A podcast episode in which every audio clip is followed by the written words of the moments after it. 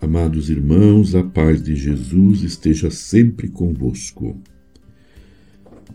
A vocação e missão dos doze discípulos escolhidos por Jesus nos ajuda a refletir sobre a vida cristã e a dinâmica que envolve nossas escolhas pessoais, o sentido de nossa vida, do viver em comunidade e o fundamento de nossa missão. Percebe-se que o seguimento nasce de um chamado que acontece na normalidade da vida, pois ninguém está preparado. Todos são surpreendidos. São chamados a deixar o que estão realizando, a obedecer a palavra de Cristo Jesus e a percorrer o seu caminho em uma total confiança. De fato, o discipulado não consiste em aderir a uma ideia, mas sim em seguir uma pessoa. É estar com Cristo e acompanhá-lo para compartilhar de sua vida e ser enviado a testemunhar essa experiência. Para melhor compreendermos a narrativa de Marcos 3, 3 a 19, é importante localizar a perícope em seu contexto literário.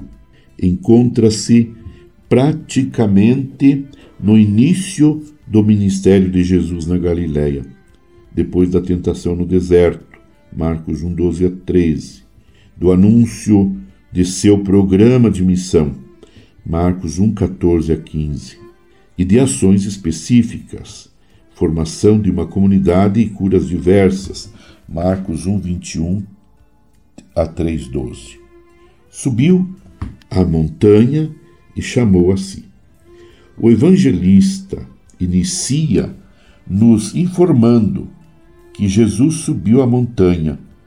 Esse deslocar-se de Jesus não é somente geográfico, mas indica uma intervenção divina.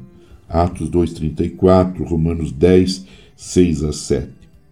A montanha, por ser um lugar alto, era vista como a habitação das divindades na antiguidade e o limite que uma divindade descia para se comunicar com as pessoas. Assim representa a mediação entre Deus e a humanidade.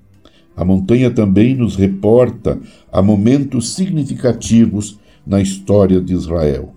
Um exemplo é a experiência que Moisés faz de Deus sobre o Monte Horebe, quando recebe a missão de libertar o povo da escravidão. Êxodo 3, a 3:1.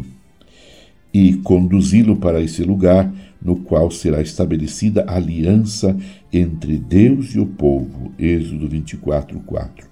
O profeta Elias também percebe a presença de Deus na brisa suave do Monte Horebe. Quando foge de Jezabel, sentindo-se fracassado em realizar o que o Senhor lhe solicitara. Aí é fortalecido por Deus a fim de continuar sua missão profética. 1 Reis 19.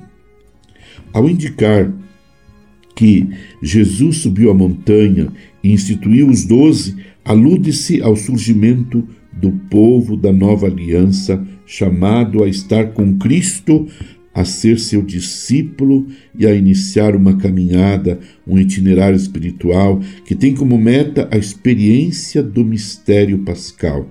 Iniciado na encarnação, continua na, sua, na vida pública de Jesus, em sua prática profética, evangelizadora, visando a realização do plano de Deus para a humanidade. Plano que não foi aceito pelas autoridades políticas e religiosas, levando Jesus à morte. Mas essa não tem a última palavra, porque Deus continuará o seu projeto de vida e de amor ao ressuscitar Jesus, sendo esse mistério anunciado pelas comunidades cristãs.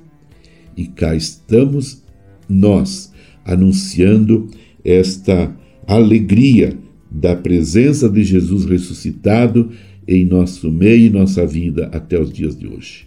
Nós somos chamados, todos somos chamados a evangelizar. a anunciar o reino de Deus. Permaneçamos em oração com Maria, Mãe de Jesus. Em nome do Pai, do Filho e do Espírito Santo. Amém. Você ouviu Palavra de Fé com Dom Celso Antônio Marchiori.